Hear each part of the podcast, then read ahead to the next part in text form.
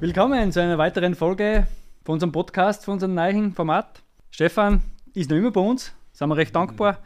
Nächstes Thema, was wir haben, Energiegewinnung, Energieverteilung, Energieverteilungssicherheit, ähm, so wollte ich sagen. Genau. Ähm, wie schaut das aus? Wie schaut das, wo kriegen wir den Strom überhaupt her? Wie wird er produziert? Wo wird er überall hintransportiert? Und Kennt ihr der Blackout oder kennt ihr nicht? Aber fangen wir mal von vorne an. Genau, genau. also, kämen da sicher der Blackout, wir wissen noch nicht wann und wir wissen nicht wie lange. Okay, dann sind wir mit dem fertig. Genau. Weil irgendwo ein Sturm, wenn er nur drei Stunden dauert, haben wir immer wieder mal. Aber das kämen wir drauf zum Schluss. Zuerst haben wir gesagt, Energiegewinnung und Energieverteilung. Äh, wir haben schon gesprochen, wir helfen ganz viel mit, mit PV-Anlagen, mit Wind und so weiter, dass wir genug Energie überhaupt damit zur Verfügung haben. Aber dieser allein kann es nicht sein. In Österreich gibt es die APG, die Austria Power Grid die ist für das Verteilnetz zuständig. Und viele haben es gehört, so in Salzburg ist ein Stück Leitung zu machen, damit der Ring in Österreich geschlossen wird, dass man die Energie von A nach B vernünftig bringt.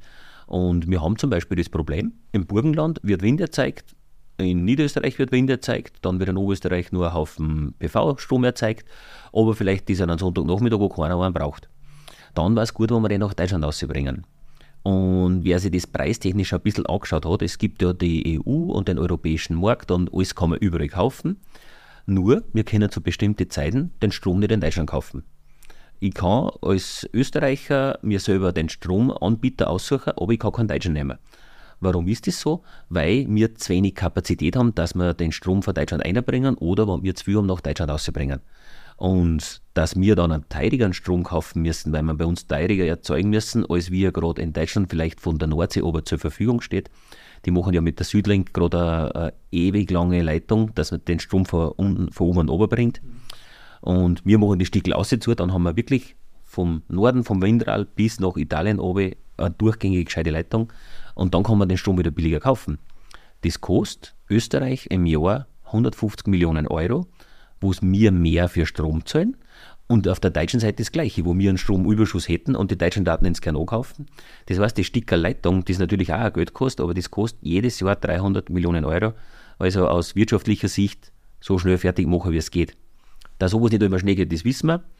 Ein Arbeitskollege von mir hat mir erst einen Zeitungsbericht gesagt von 1981 da war in der Salzburger Nachrichten ein Zeitungsartikel drin, es kann losgehen, die Pläne sind fertig. 1981? 1981. War noch nicht einmal auf der Welt. Genau, und jetzt ist soweit, die Stromleitung wird geplant und also die Pläne sind und wird gemacht. Äh, schön oder nicht, kann man darüber reden. Dann gibt es oft das Thema, damals unter die Erden eine, eine 380 kV-Leitung. Die Techniker wissen das ein bisschen. Wir reden immer von 1 cm Abstand, den man braucht für 1000 Volt. 380.000 Volt heißt 3,8 Meter. Also wir müssen schon mindestens 4 Meter auseinander bleiben mit den Leitungen, dass wir keinen Funkenüberschlag haben, bei einer Feuchtigkeit zum Beispiel, wenn es regnet. Und wenn man jetzt ein Erdkabel hat, dann ist das nicht ein Kabel, was man einfach eingrabt, sondern es ist ein begehbarer Schacht. Weiß natürlich keiner. Weiß natürlich keiner. Und wenn man dort wieder rauskommt und auf eine Freileitung weiterfährt, dann ist das ungefähr die Größe von einem Fußbefeld. Weil man muss ja mit den Leitungen auch so weit auseinander bleiben. Und es sind ja nicht nur drei, sondern es sind sechs Leitungen. Übrigens, sechs Leitungen haben es deswegen, dass man immer eine abschalten kann, äh, wann die andere gewartet wird, weil sonst hätte man vor allem keinen Strom nehmen. Im Normalfall werden beide betrieben und man kann da eine mal abschalten. Also das sind schon Gründe, wo man es einfach braucht und wo man einfach die Sicherheit in Österreich braucht. Und die, die APG, das ist da eine Institution, wir haben sich das mal angeschaut, die arbeitet extrem sicher. Es gibt in Wien, im Süden von Wien, die, die Zentrale von der APG. Sollte die ausfallen, dann gibt es im Norden nur mehr Zentrale. Sollte die wieder ausfallen, gibt es vier Standorte in Österreich und sollten die auch noch ausfallen, dann, dann die, Lande, die Länder selber regeln. Und die APG sagt, selbst wenn die ausfallen, dann muss ich der Technik rausfahren und den Schalter selber händisch legen.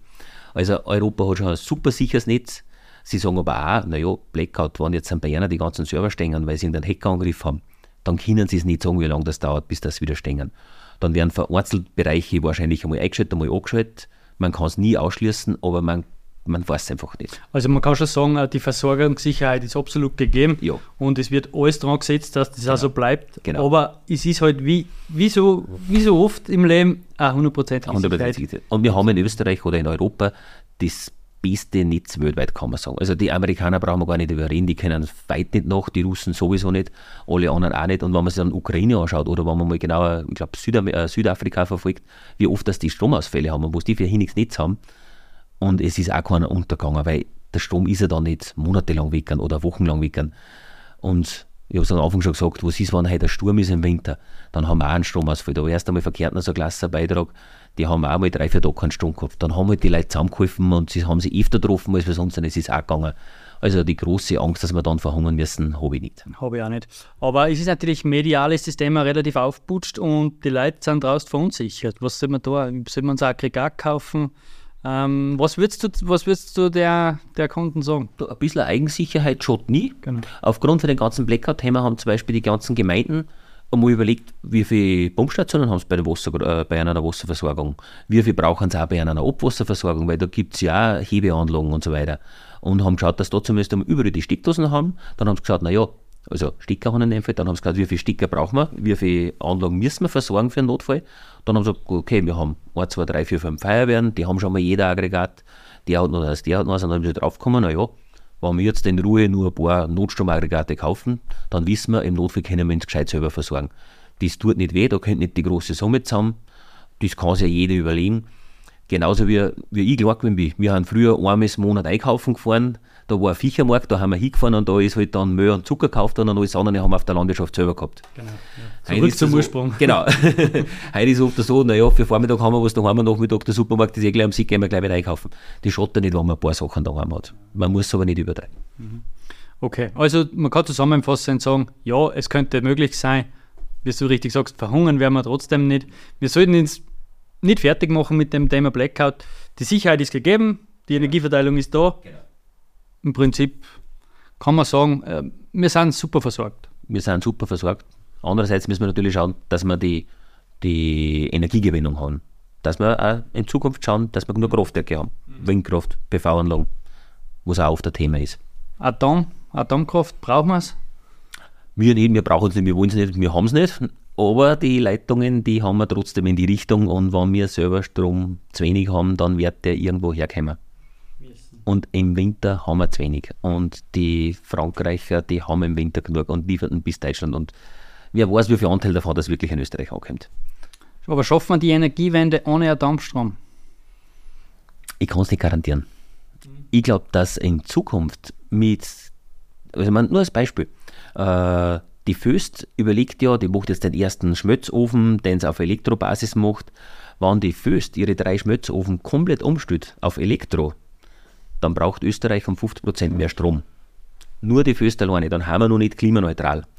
Da reden wir nur von keinem Zementwerk, von keiner anderen Industrie, die auch alle Strom brauchen. Also das ist noch ganz, ganz viel Arbeit. Und die Menge an Strom, die jeder gern grün kaufen darf, die wird irgendwann auf einmal nicht mehr da sein, wenn nicht auch wir Elektriker Vollgas daran arbeiten, dass wir schauen, dass wir früher zeigen. Wo dann in der Zeit, wo kein Wind und kein Wasser oder in die gewissen Jahreszeiten ist wenig Wasser da ist, das kann ich nicht garantieren und nicht bestätigen und auch nicht verneiden. Gut, äh, wenn wir in Zukunft jetzt mehr Strom brauchen, wo kriegen wir denn eigentlich her? Boom, das ist die große Frage. Äh, wir reden alle davon für erneuerbaren Ausbau und jeder will die erneuerbare Ausbaugeschichte, aber keiner will es natürlich vor der Haustür haben. Äh, nur so ein Beispiel, wir wollten in einer Gemeinde, wo ich selber daheim bin, ohne dass ich es jetzt sage, Windkraftanlagen haben im Kobernauserwald. Da waren zwölf Winterall geplant gewesen dann war auf einmal eine Partei dagegen, weil das geht nicht, das ist so schlimm und alles so Katastrophen hin und her. Die Gemeinde hat voll davon profitiert. Was ist passiert? Sie ist aufs Nachbarstück gekommen. Äh, das Nachbarstück ist eine andere Gemeinde, die haben sich da nicht so gewerkelt, macht das genauso waren. Mittlerweile gibt es einen Windkraft-Masterplan, da haben die ganzen Gebiete eingezeichnet, wo man es haben will. Und trotzdem ist es oft so eine langwierige Geschichte. Oder ein anderes Beispiel, PV-Anlagen auf Freiflächen. Da gibt es einerseits die Landwirtschaft, die was mitreden darf, andererseits gibt es die Umweltlandschaft, die was mitreden darf und es gibt immer Wände, was was dagegen hat. Weil äh, Landwirtschaft sagt, bitte macht es am Hang, wo man nicht gescheit machen können. Umweltschutz sagt, wow, am Hang ist aber nicht gut, weil da sehen wir es. Macht es auf der geraden Flächen. Die Landwirtschaft sagt wieder, auf der geraden Flächen haben die besten Böden, die können wir nicht verbauen. Und so gibt es immer wieder Differenzen. Und es ist oft das so eine langwierige Geschichte und da reden wir noch gar nicht von dem, dass man dann mit der Hochspannungsleitung vielleicht über 50 Grundstücke drüber muss, wo dann auch jeder andere irgendwann einmal sagen muss, passt, ich darf bei mir drüber graben. Äh, das ist oft echt schwierig und ich habe da mal einen Fall genauer mitverfolgt. Zuerst waren Probleme da wie bei jedem, dann tust du die Probleme beheben, dann heißt es, okay, eine negative Stellungnahme ist noch da, dann hat es von der EU einmal Verordnung gegeben, eine Stellungnahme darf negativ sein. Dann hat es sich um zwei Wochen vom Einreichen verzögert dann war das wieder wickend. Also da sind auch ständig Änderungen da, wo man da nicht weiß, darf man, darf man nicht. Dann gibt es wieder Gemeinden, die sagen, wir wollen das sowieso nicht PV-Anlagen, weil wir einfach zu wenig Grünflächen für die Landwirtschaft haben. Sehe ich auch, die Landwirte brauchen genauso eine Wiesen. Aber wenn wir immer mehr Strom brauchen, müssen wir ihnen zeigen. Und das wird echt eine Challenge für die Zukunft. Es ist einfach sehr, sehr komplex, das ganze Thema. Gell? Das kann man, man kann es nicht einfach pauschal sagen, ja, das machen wir, weil genau. eben viel zu viel mit drin, was auch gut ist, soll das so sein. Aber irgendwo muss einfach ein, ein Mittelweg gehen. Es darf sich keiner übergangen fühlen, aber es darf halt auch nicht so werden, dass man nichts mehr machen kann, weil der Hunderttausendste auch noch gefragt wird und irgendwann fängt schon ein Vogel, der vor drei Jahren mal da war und vielleicht wiederkommt. Die richtige Richtung müssen wir arbeiten. Absolut. Und da einen, einen Strang ziehen. Genau.